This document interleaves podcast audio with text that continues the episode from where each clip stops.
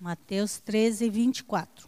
Propôs-lhe outra parábola, dizendo: O reino dos céus é semelhante ao homem que semeia boa semente no seu campo.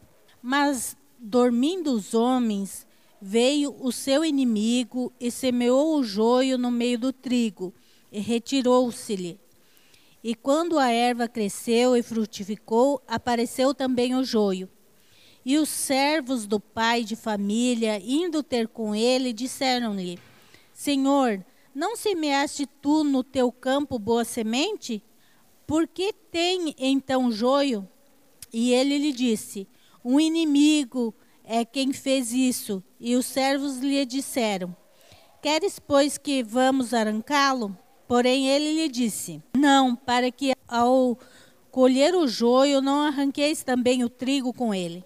Deixai crescer ambos juntos até a ceifa, e por ocasião da ceifa, direi aos ceifeiros: Colhei primeiro o joio, e ateai-o em molhos para o queimar, mas o trigo ajuntai-o no seu celeiro. Agora, irmãos, vamos no 36, do 36 em diante. Então, tendo despedido a multidão, foi Jesus para casa. E chegando ao pé dele, os seus discípulos, dizendo: Explica-nos a parábola do joio do campo. E ele respondendo, disse-lhes: O que semeia a boa semente é o filho do homem. O campo é o mundo. A boa semente são os filhos do reino, e o joio são os filhos do maligno. O inimigo que o semeou é o diabo e a ceifa é o fim do mundo, e os ceifeiros são os anjos. Assim como o joio é colhido e queimado no fogo, assim será na consumação deste mundo. Mandará o Filho do Homem os seus anjos, e eles colherão do seu reino tudo que lhe causa escândalo e os que cometem iniquidade, e lançá-los-ão na fornalha de fogo. Ali haverá pranto e ranger de dentes. Então os justos resplandecerão como o sol no reino do seu Pai. Quem tem ouvidos para ouvir, que ouça. Irmãos, essa parábola do joio e do trigo, que Jesus, ele sempre falava muito por parábolas, né? Ele ensinava por parábolas. E do joio e do trigo a gente tem ouvido muito essa parábola se referindo à igreja, que dentro da igreja tem o joio, né? junto que, com o trigo. E, e se costuma até falar que não é para mexer no joio, só no final e tal. Mas se nós pararmos para ler principalmente a explicação que Jesus dá da parábola, nós vemos que Jesus está se referindo aqui não à igreja como joio e trigo, mas se referindo à própria humanidade, ao mundo. Deus ele tinha um plano traçado para o homem. E ele criou Adão e Eva, e ele planejou a terra, e ele planejou como deveria ser. E aqui no texto diz que foi plantada a boa semente. Mas num descuido veio o inimigo e plantou então o joio no meio do trigo.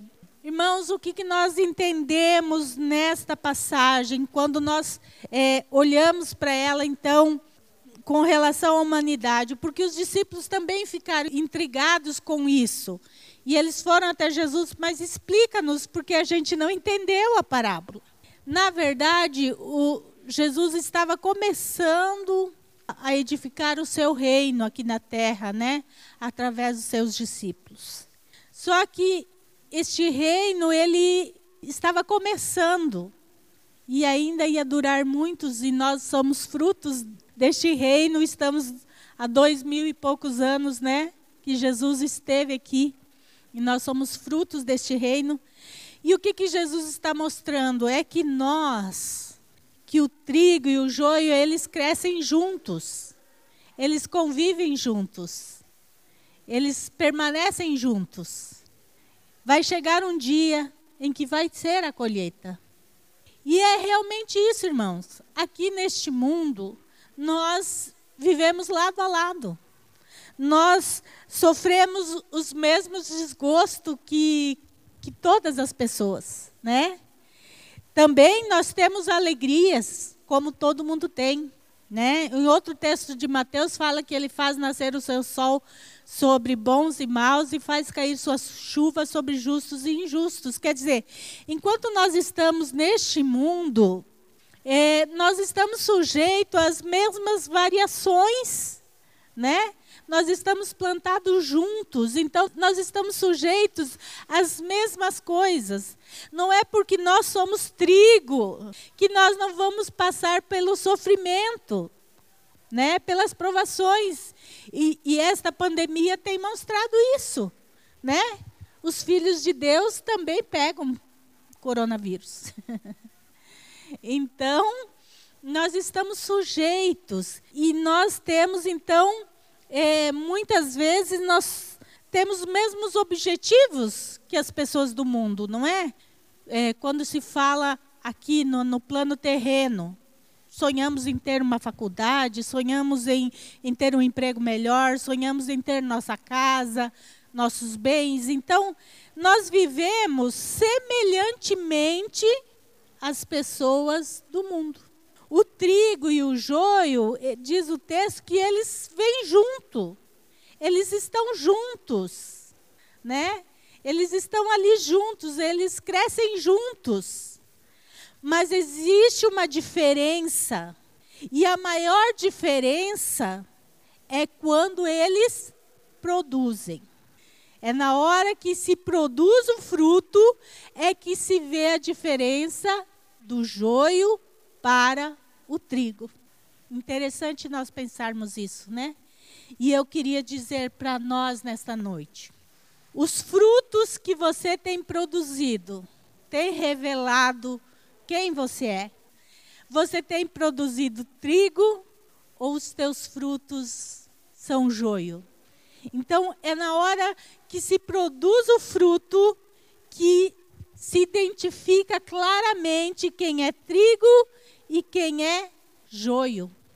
E se nós pararmos para pensar nisso e a maneira com que Jesus é, colocou isso, então nós vamos é, pensar em nós mesmos.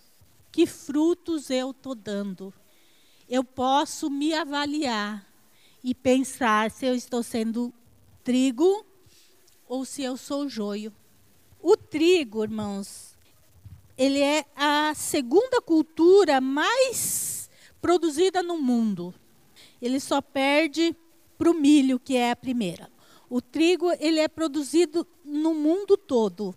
E nós sabemos da onde o, o qual a importância do trigo. Do trigo vem a farinha que faz o pão, que faz o biscoito, que faz tantas coisas, né? Então o trigo ele é um alimento essencial pão é um alimento essencial, né? O pão é um alimento essencial na nossa vida. O pastor Isaías, irmãos, ama um pãozinho. Nunca viu alguém gostar tanto de um pãozinho que nem ele. Todo dia, ele não gosta de pão amanhecido. Todo dia tem que buscar um pãozinho para ele tomar café. Todo dia ele ama um pãozinho. E ele come pão com tudo. Que se imaginar, se tiver pão, ele come junto. Então, o pão, ele é essencial e é uma das coisas mais em conta e que realmente mata a nossa fome, né? E a importância então do trigo na nossa vida, porque ele nos traz um alimento que sacia a fome. E eu queria dizer, nós temos produzido alimento que sacia as pessoas? A nossa vida tem produzido frutos que saciam as pessoas. E quando estou falando isso, não estou falando de, de obra de alimento, né, de doação de alimento. Estou falando no espiritual. A nossa vida, ela é alimento para as pessoas. A nossa vida fornece saciedade para as pessoas nós estamos sendo este alimento essencial para as pessoas, para o mundo, para a igreja, Porque muitas vezes, irmãos, nós temos a impressão de que a liderança precisa ser alimento, né? A liderança precisa fornecer alimento, que isso, que o pastor precisa fornecer alimento, que não, mas espera aí, Jesus está nos comparando com o trigo. E o trigo, ele fornece o alimento. Então, esse de fornecer alimento, ele é para todos. Ele não é do pastor, ele não é da liderança.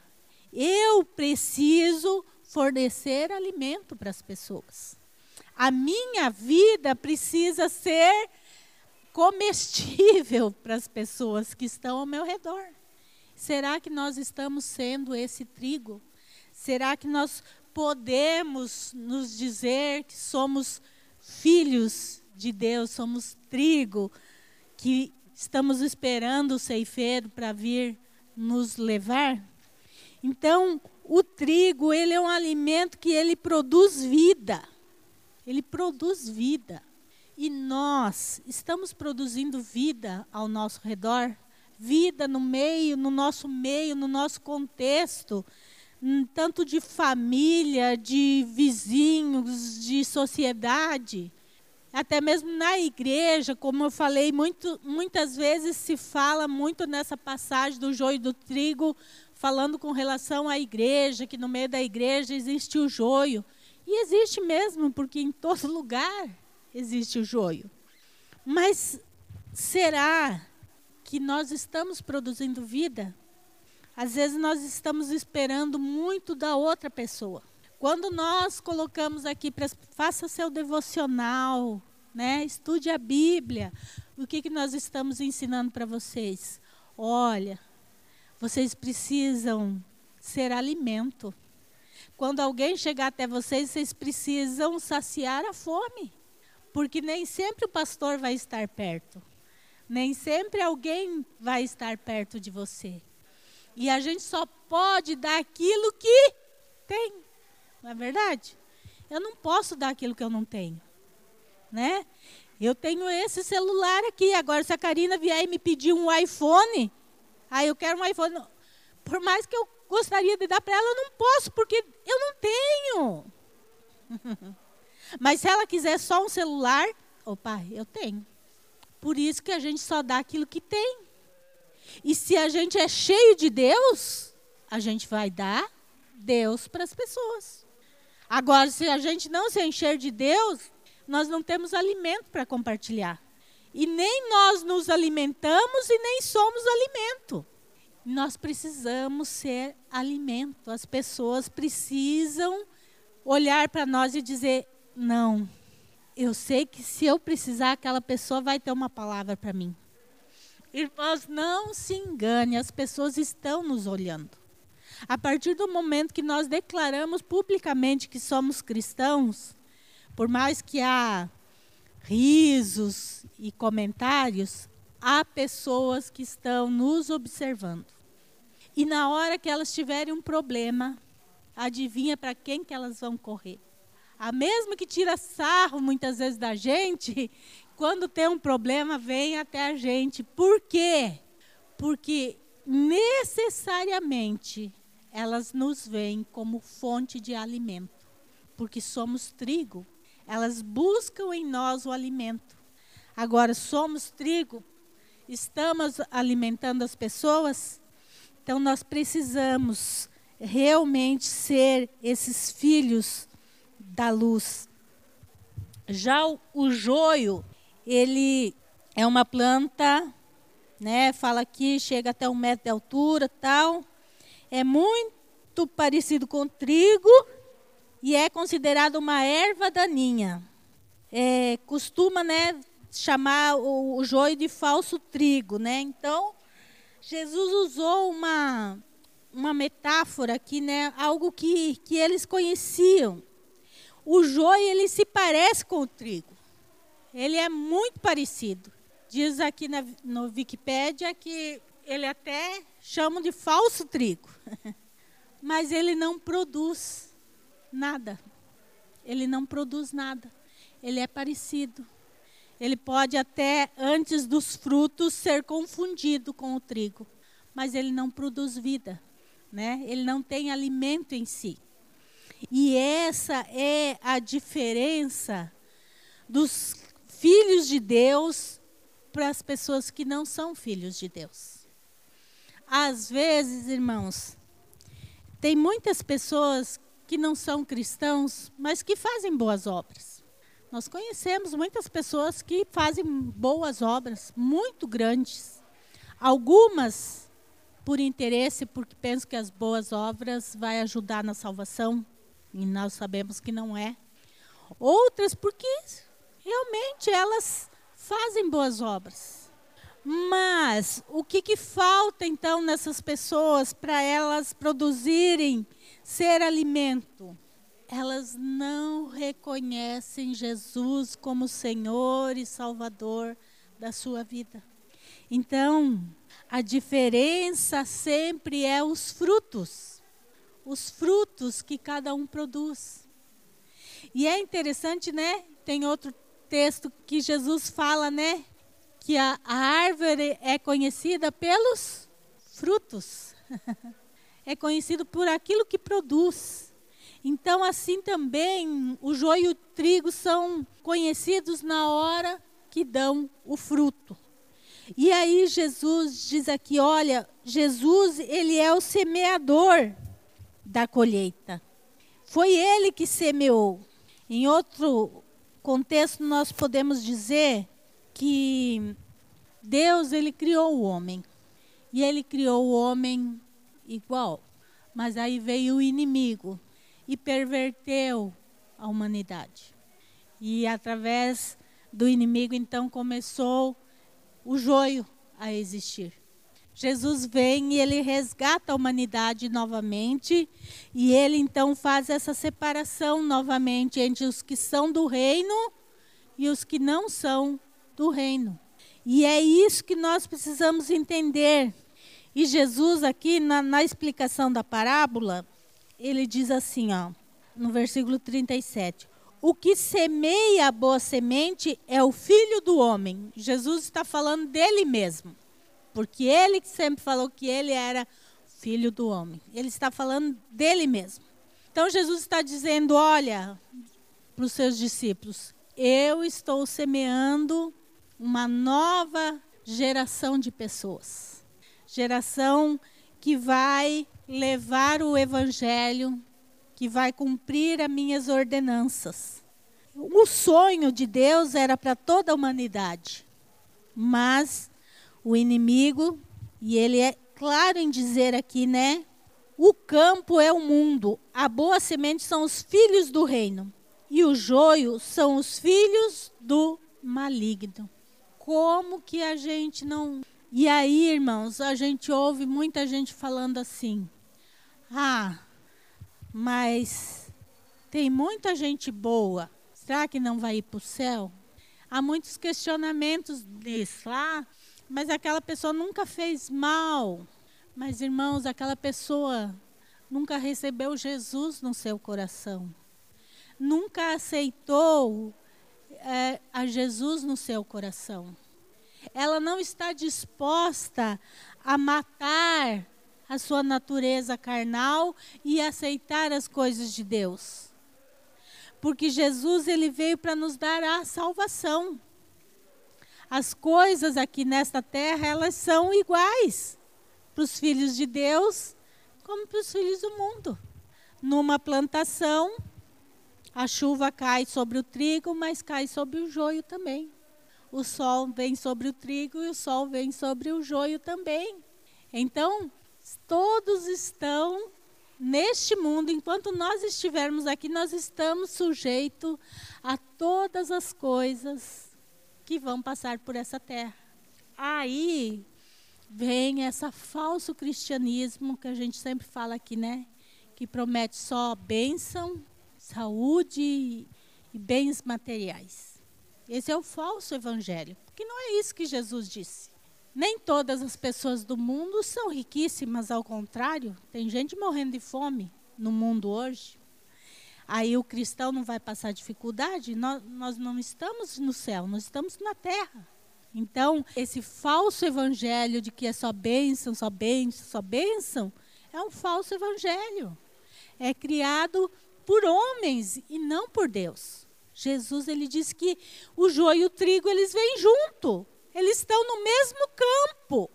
Então eles vão passar pelas mesmas dificuldades, pelas mesmas alegrias.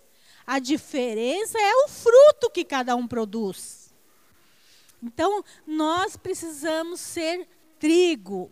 E nós estamos sendo esse trigo. Nós estamos sendo alimento para as pessoas. Nós estamos sendo este alimento que sacia a fome das pessoas. Ou nós estamos tão grudados com o joio, mas tão grudados com o joio, que não há essa diferença no nosso coração. O texto é importante observar isso. Que no texto diz que é, o campo é o mundo, no 38. A boa semente são os filhos do reino, e o joio são os filhos do maligno, o filho do diabo.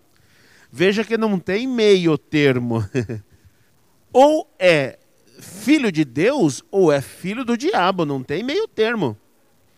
O, o, o que está acontecendo é que as pessoas hoje estão tentando colocar um meio termo onde no Evangelho não tem. No Evangelho não tem. E qual que é a diferença?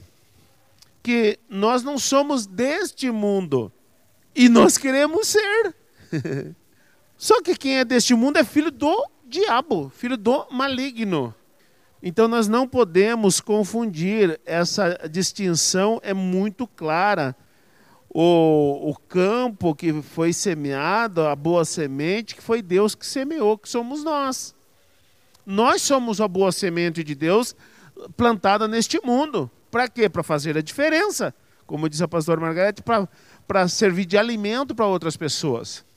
Agora, também o diabo plantou os seus ah, aqui. E quem que são os plantados pelo diabo? Aqueles que rejeitam o evangelho. Aqueles que não querem o evangelho, querem uma boa vida aqui, querem uh, curtir a vida aqui nesse mundo, tal. Nós sabemos que nós não somos deste mundo, quer dizer, nós vamos passar um perrengue aqui. Então nós sabemos disso e nós não esperamos muita coisa deste mundo, não. Tendo que comer o que vestir, estejais com isso contente, né? Agora, quem quer for, formar uma fortuna aqui neste mundo, quer dizer, se enraizar aqui, se dar bem aqui, não foi plantado por Deus. Simples assim.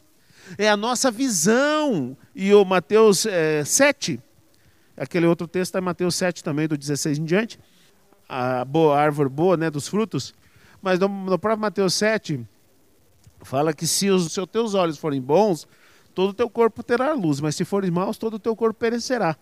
É a nossa visão do mundo é que faz a diferença. Então nós precisamos nos alegrar por ser filhos de Deus. Independente se estão passando por dificuldades ou não, mas nós somos plantados por Deus, nós somos filhos de Deus, nós somos plantados neste mundo para fazer a diferença. E essa diferença não é aqui na igreja que faz a diferença. E eu falo para vocês que tem igreja inteira, não é 50% não, igreja inteira que são filhos do diabo, infelizmente. Então nós, nós precisamos é, saber que nós somos plantados por Deus e nos alegrar por isso, pra, e, e, que nós sejamos a diferença, mas não é aqui na igreja. Nós somos diferen, a diferença na nossa vizinhança, nós somos diferença no nosso trabalho, nós somos diferença dentro da nossa casa. Então, um cristão verdadeiro, o primeiro lugar, o primeiro lugar que nós sabemos, nós mesmo podemos saber disso, se nós somos plantados por Deus ou pelo diabo. O primeiro lugar que nós sabemos disso é lá na nossa casa. E eu vou fazer uma pergunta de surpresa para Margarete. Eu sou plantado por Deus ou pelo diabo? Por Deus o meu testemunho, ninguém é melhor do que ela para dizer isso. Se eu sou ou se eu não sou. Porque começa dentro de casa. E depois aonde? Depois os nossos vizinhos. Vai, quer, quer saber de mim? Vai lá pergunta para os meus vizinhos se eu dou trabalho para eles. Pergunta para os vizinhos se eu, como é que eu sou, se eu vivo é, chutando cachorro, é, xingando aqui, recebo bem as pessoas ou não, xingo o carteiro. Depois, vai lá no meu trabalho. Vai saber como é que eu sou lá no meu trabalho. Como é que eu sou? Chego certo, pontual, dou trabalho, né? É, eu faço certinho meu trabalho, ou sou aquele resmunguento que tudo causa problema. Vai saber lá no meu trabalho. Então, tem como nós mesmos saber se nós fomos plantados por Deus, quer dizer, nós somos o trigo neste mundo ou se nós somos o joio. Não é só aqui, não. Aqui é todo mundo muito bonitinho, né? Oh, glórias a Deus e aleluia. Vai ver a boca lá na casa como é que é. Vai ver a boca lá no trabalho como é que é. Vai aí na praça para saber como é que é a vida dessa pessoa. Mas aqui é glória a Deus e aleluia, e glórias a Deus. Joião plantado pelo diabo, mas lá a vida é lá, é, é, é lá fora que se aqui é só um reflexo, né? Que muitas vezes as pessoas passam uma falsa impressão. Então não tem meio termo, ou somos de Deus ou somos do diabo. Não tem meio termo. É nós que muitas vezes queremos criar esse meio termo que não tem. E, e sabe por que, que a gente está querendo criar esse meio termo? E até digamos, o cristão está querendo criar esse meio termo porque gosta de viver junto com o joio. Ele está crescendo junto com o joio se, se acostumou tanto com o joio e gosta de estar junto com o joio. E não quer perder o estar junto com o joio. Então nós precisamos tomar cuidado, porque se a gente se enrolar demais com o joio, na hora da colheita, a gente vai ser arrancado junto com ele e vai ser queimado, porque é isso que diz o texto. E aí o texto continua dizendo que a colheita, né, a separação entre um e o outro, ela tem origem, ela terá origem, né, porque será no futuro divina. Então, que vem de cima. A colheita ela vem de cima, ela vem de Deus. Então não é pelos critérios humanos será feita a separação. Irmãos, isso deveria nos assustar tremendamente. Sabe por quê? Porque nós temos uma facilidade de arrumar desculpa. E quando nós entendermos que quando diz o texto que virão os anjos se fazer a separação, Quer dizer, não é o meu critério que vai pesar na balança. É o critério de Deus. Então, quando eu acho que eu posso viver uma vida cristã do, no meu ponto de vista e não do ponto de vista de Deus, da Sua palavra, quando eu começo a entender que a colheita vem de, de Deus e ela é feita pelos critérios de Deus, eu devo me, me assustar e começar a pôr a minha vida em ordem e rever meus critérios de cristão. Porque se não estiverem de acordo com os dele na hora da colheita, eu posso estar me achando um trigo e ser jogado fora como um joio. Porque eu não estou seguindo os critérios dele. Porque o reino é dele, irmãos. Não é meu reino. É dele. Então ele vai separar os que vão para o reino dele, os que andam dentro do critério que ele estabeleceu. Não daqueles que eu estabeleço. Qual o mal do, do cristianismo de hoje? Mudando os critérios de Deus. Que nós vemos tanta aberração por aí, né? A Bíblia precisa ser atualizada na visão de René, do René, né? Nós estamos vendo igrejas é, LGBT, mas com a Bíblia. Então, quer dizer, os nossos padrões, ou aquilo que eu acho na hora da colheita, não vai significar nada. Porque a colheita não é feita por homens. Ela vai ser feita pelo próprio Deus. É Ele que vai separar. E é os critérios dele que vão estar presente nessa colheita, não os meus. É, é interessante que a gente, muitas vezes, né, a gente começa a olhar e a gente olha as coisas grandes, né? Ah, mas isso eu estou fazendo certinho. Então, por exemplo, assim, ah, eu tô, tô indo na igreja, né? Bonitinho tal. Mas nós, sabe onde que começa o, o grande problema na, na vida do, do, do, cristão? Que no final, às vezes pode ter até ter, ter sido plantado por Deus, mas vira plantação do diabo, nas pequenas coisas. Então, e muitas vezes assim, ah, ah eu, eu, maioria sou certinho nas minhas coisas, maioria. Eu sou um pouco nervoso, né? Sou um pouco nervoso. Ah, mas isso todo mundo sabe, minha mulher sabe, meu filho sabe, sou um pouco nervoso. É... Não, mas eu, eu certo, vou na igreja, né? Canto no louvor, prego, dou testemunho, tal. Eu tenho um probleminha que eu não consigo parar de ver coisa na internet aqui. Tem umas coisinhas que vem ali, eu não consigo parar. Mas no resto, né? É só isso. Só tirando isso, só isso. O resto, tô... gente, ou nós somos de Deus, nós somos do diabo.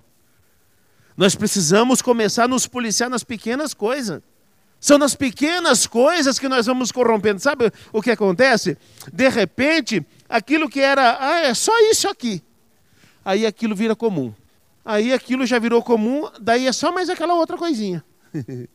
Aí, tipo assim, ó. Ah, eu tomo um, um cálicezinho só, né? É igual aquele da ceia, assim só. E vai se corrompendo, vai se corrompendo, de repente aquilo lá é normal, comum. Aí de repente, não, eu tô só uns dois dedinhos só. Só dois dedinhos agora, porque virou comum. Aí de repente já é outra coisa. Aí de repente você vai partindo para outras coisas, de repente tudo aquilo que não são coisinhas pequenas, vira comum, e as grandes já estão sendo corroídas. Sabe onde está a grande queda nossa hoje, irmãos? É nessas pequenas coisas. Que as pessoas têm que aceitar. Eu sou nervoso, tem que aceitar, eu sou nervoso. Não, porque isso aqui não tem problema nenhum, né? Só faltava um negocinho desse aqui, tem problema. Né? Só faltava. Tem problema sim, irmãos. Tem problema sim. O Evangelho, ele transforma ele nos transforma. E se ele não nos transformar, nós deixamos de ser plantação de Deus para ser plantação do diabo aqui nessa terra. Porque a vida que nós vamos ver vai ser aqui nessa terra. Mas a eternidade vai ser ou no céu ou no inferno. E nós não estamos valorizando a preciosidade que é a vida eterna com Deus por exemplo, eu vou falar coisas bobas, né, aqui. Nós ensinamos, eu, eu vou falar para vocês, eu não vi, né? Eu não vi. Mas nós ensinamos aqui um pouco antes do Natal e um pouquinho antes do Ano Novo sobre a superstição gospel. Aí o que, que acontece? As pessoas que não conhecem Cristo, eles querem paz. E o que, que eles fazem? Veste um branquinho, né? Para paz. Querem prosperidade, põe um amarelinho. Beleza. Eu falei sobre. Não é uma coisa boba isso? É uma coisa boba. Quantos prestaram atenção? Muitos até contrariados. É, o pastor falou, tem que pôr roxo agora. Não posso pôr meu, meu branquinho básico. Gente, é corrupção. É corrupção da fé, superstição. E as pessoas ficam ainda reclamando, até fazem, mas reclamando para Deus não fez. Para Deus foi como não tivesse feito. Você pode pôr roxo, pode pôr preto, mas para Deus não valeu. Porque o que vale está no coração. Você entende que aquilo é uma corrupção, é uma superstição, uh, para Deus não valeu. Você pode pôr o que você quiser. Mas o que, que, tem a ver? O que, que isso tem a ver? Todo mundo faz. Mas, peraí, você quer ser igual a todo mundo, os filhos do diabo? Nós não somos filhos do diabo. Nós somos filhos de Deus, então nós somos diferentes em tudo. Não é só no vir aqui, levantar a mão, louvar, glorificar Deus, pregar, cantar e, né, não é nisso, só nisso não. É em tudo. Nós não podemos a aparência, né? Nós não somos crentes só de aparência, não. Ou nós somos plantados por Deus para fazer a diferença aqui na terra, ou nós somos cria do diabo. Então nós não podemos confundir essas coisas. É muito sério para a gente ir se corrompendo de pouquinho em pouquinho, de pouquinho em pouquinho. Eu sempre falo, quando nós viemos para cá, Deus nos deu a estratégia de trabalho. Eu escrevi todinho. E de vez em quando eu vou lá, abro a pasta e vejo tudinho para ver se eu não estou corrompido em alguma coisa. Por que, que eu fiz isso? Porque com o tempo a gente esquece. A gente esquece. Quando nós trabalhamos no grupo, no, no trabalho Projeto Compaixão, tá tudo anotadinho, não tá? Tá tudo anotadinho. Nós fizemos um escopo certinho lá de tudo que. Qual que é os objetivos? O que, que nós queremos? Tá, tá tudo anotadinho. Por quê? Porque com o tempo a gente esquece qual é o tipo de professor que a gente vai colocar. Está tudo anotadinho lá. Quais os objetivos? Está tudo anotadinho lá. Porque passando o tempo a gente se corrompe e vai mudando pouquinho em pouquinho, se corrompendo pouquinho em pouquinho. Quando a gente vê, a gente está completamente fora do propósito de Deus que começamos. Então nós não podemos ir de pouquinho em pouquinho e nos corrompendo a ponto de, de repente, deixarmos de ser filhos de Deus, plantados por Deus neste mundo para fazer a diferença. Somos só uma aparência, igual os escribas e fariseus. Jesus disse: vocês são sepulcros caiados, por fora vocês são bonitinhos, mas por dentro é podridão. Mas por quê? Porque foram se corrompendo de pouquinho em pouquinho. Não foi do dia para a noite, não. Não foi, não. Foi de pouquinho em pouquinho. E quer que eu fale um negócio para vocês? Se a gente começar a inserir aqui no nosso culto coisinhas, de, aceitando coisinhas e coisinhas e coisinhas, de repente vira uma bagunça esse negócio aqui. Não é mais culto, não. Porque a gente foi inserindo de pouquinho em pouquinho, de pouquinho em pouquinho, e foi aceitando a corrupção do coração nas pessoas. Então é muito sério. Esse negócio de vida com Deus é mais sério do que as pessoas têm levado hoje. É fácil estar aqui falando o que eu estou falando, é muito difícil. Sabe por quê? Porque, beleza, eu, vocês acham que eu estou falando para vocês? Não, não, não, não. Eu estou falando primeiro para mim. Estou falando primeiro para mim. Porque eu tenho que ter esse cuidado de não me deixar levar de coisinhas em coisinhas, parece bobo. De não ir aceitando coisinhas que parece bobo e não são. Porque se eu for deixando essa corrupção entrar no meu coração, de repente eu me perdi. Eu sou o primeiro perdido. Por que, que pastores estão aceitando um monte de coisa? Porque eles são os primeiros perdidos. Os primeiros que se perderam. E aí foi aceitando dos outros também. Então eu não aceito de mim, mas eu não aceito de você também. Também não aceito, não. E se, se pisar fora do bumbo, eu falo. Falo com amor, mas eu falo com seriedade. É interessante, irmãos, né? Tem um texto que fala que é as pequenas raposinhas que estragam.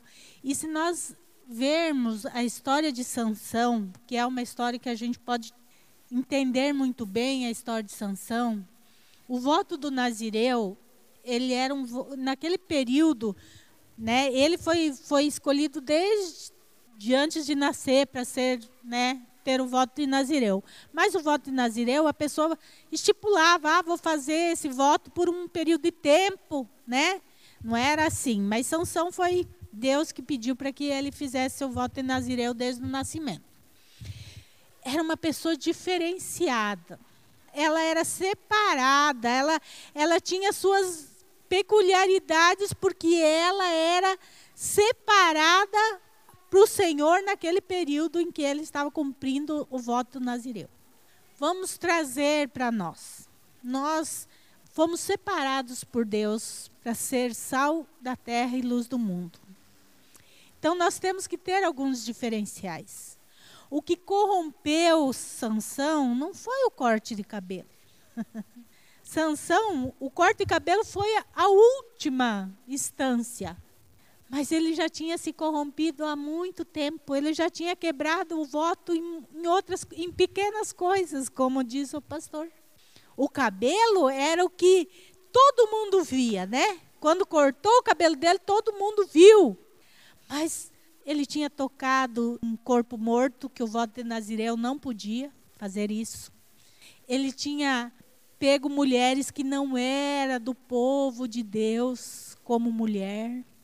E Dalila era uma delas. Mas ele já tinha feito isso antes. Quer dizer, ele foi quebrando princípios. Irmãos, isso que o pastor falou, que é, é sério na nossa vida cristã. Tem uma frase do Rodolfo Abrantes que eu gosto muito, que ele fala assim: o princípio que você quebra hoje, quebra você lá na frente. E é exatamente isso. O princípio que nós quebramos hoje, lá na frente, ele nos derruba. E, e é isso, a gente vai quebrando um princípio hoje, não cai um raio na nossa cabeça, aparentemente não aconteceu nada, e a gente vai seguindo. Aí quebra mais um. E de repente quebra mais um. E de repente se torna natural quebrar princípios de Deus. e aí, irmãos, quando aparece uma Dalila na nossa vida, ela consegue aquilo que queria. O texto de Sansão diz que o espírito já tinha saído dele. e ele não tinha percebido.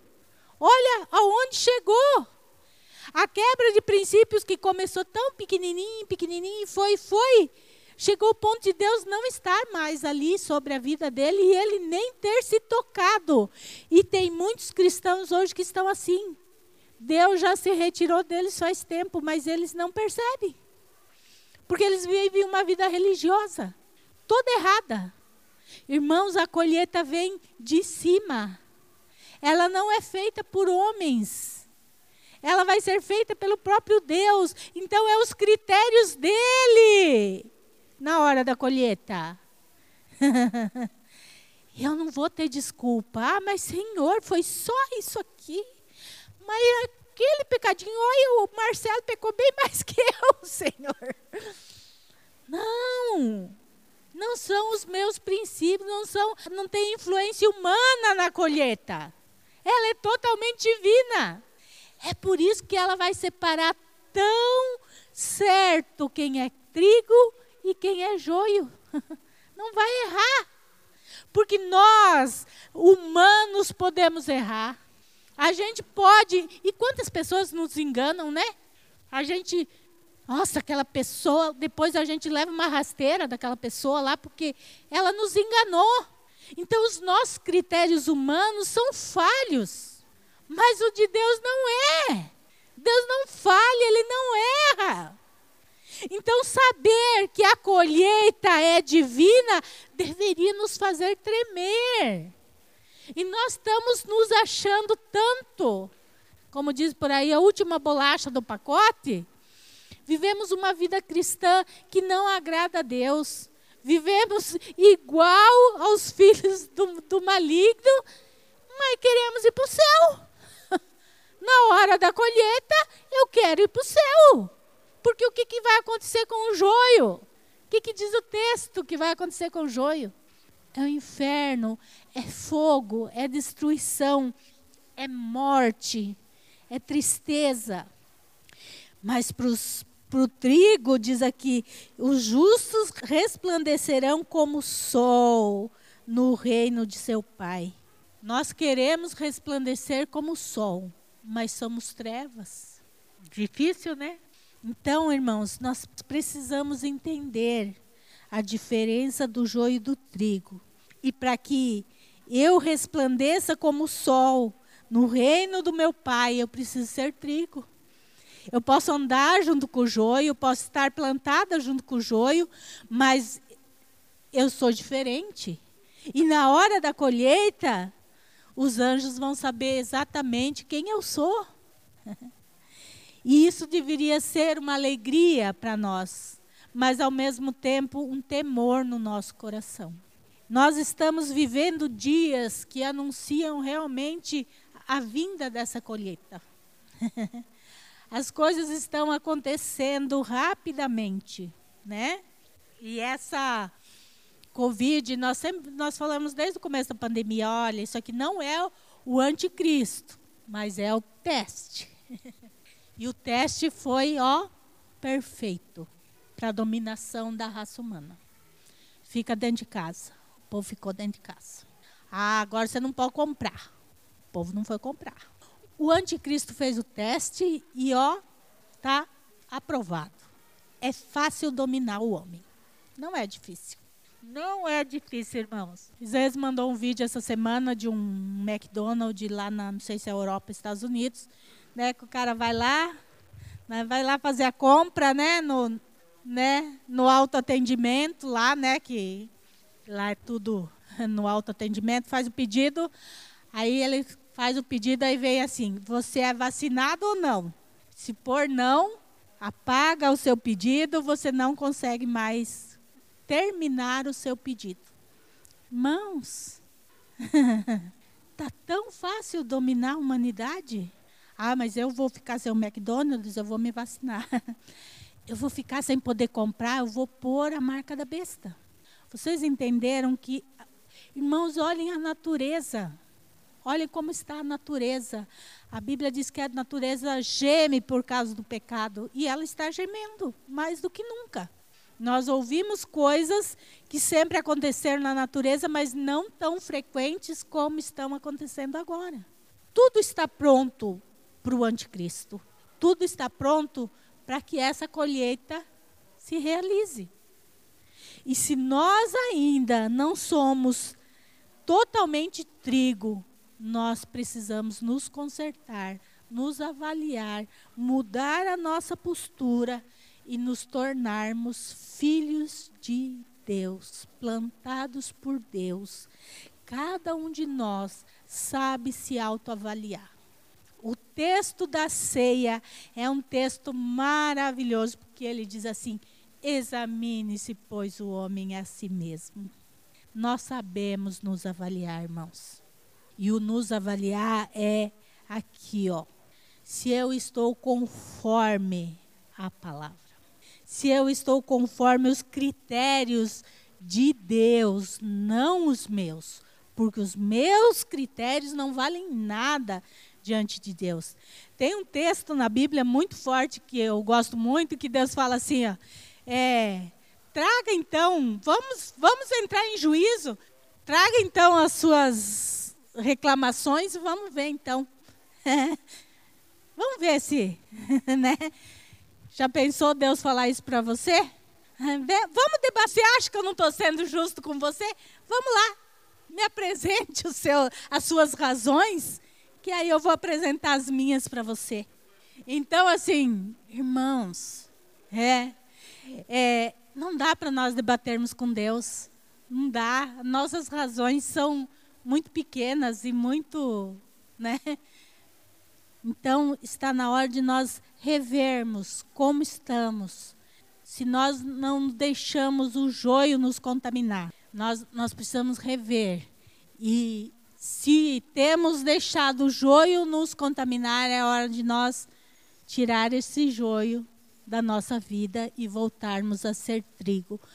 Produz, irmão, produz a vida. Assim, ó, a nossa vida, ela não é uh, pautada só nas coisas é, grandes, como eu disse, mas nas pequenas coisas. Mas também não é só nas coisas espirituais. Não é só nas coisas espirituais. É, ontem eu estava voltando aqui da posse e eu uh, fui uh, atendi um, alguém com Covid.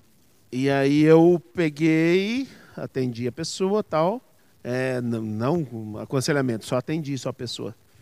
E o que, que eu fiz? Vou jogar essa máscara fora do carro. Porque se ficar no carro, se foi contaminado, vai, o vírus fica ali, né? E eu, na hora, gente, ó, faz muitos anos que eu não jogo nada fora do lixo. Eu não jogo papel no chão da, da janela do carro. Eu não jogo casca de banana. Não, eu guardo no lixinho e, e levo para casa. Eu, como marmitex, eu levo, eu levo embora, eu jogo no lixo ou jogo lá na, na, na, ou passo em algum lugar e jogo no lixo da, das oficinas. E quando não dá, eu jogo em casa mesmo. Mas faz muitos anos, eu não lembro quando foi que eu, que eu, que eu, que eu não joguei. Aí eu até falei para minha esposa, né, tem que jogar fora. Eu joguei fora, joguei pela janela, bem? Não. Pôs no lixinho do carro. Eu coloquei no lixinho do carro. Sabe por quê? Eu não vou quebrar isso dentro de mim.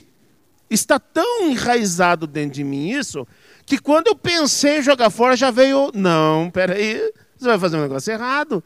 Mas onde está na Bíblia que não é para jogar fora o negócio pela janela do carro? não, gente, nós precisamos primeiro. Eu, é, é, cuidar da natureza é um dever nosso. Cuidar dos animais é um dever nosso, só que o animal não tem mais valor do que uma pessoa. Cada um no seu lugar. Mas é dever nosso cuidar. Então eu não joguei para não quebrar esse princípio dentro de mim. Mas é, seria pecado se eu jogasse fora a máscara, fora do carro, para não correr o risco de me contaminar? Não seria pecado. Eu não estaria pecando, não. Mas eu estaria quebrando dentro de mim algo que. E o que, é isso? Qual que é o princípio que está dentro de mim? Não faça coisa errada. É certo eu jogar pela janela do carro o, o lixo? Não. Garrafinha d'água, toma garrafinha d'água. É certo eu jogar. Não, não, não. não. Então, o princípio que está dentro de mim, que eu não quebrei ontem, que não vou quebrar, é isso. Não faça coisa errada. faça coisa certa. Mas não seria pecado. Então, não é só o que é pecado que nós devemos tratar. São princípios e valores. Não faça errado. Que nós não vamos fazer nada errado. Então, é muito importante isso. É, é, é, e assim, eu posso falar para vocês, eu, às vezes, eu erro. Mas jamais eu erro porque, ah, também isso aqui não tem nada a ver. Não, eu errei porque eu errei mesmo. Não porque eu achei que aquilo não tinha nada a ver. Não, é porque passou, foi um lapso, passou e depois eu me arrependo, tal, tal, e peço perdão para Deus a respeito daquilo. Não quebre princípios dentro de você ainda que não seja pecado.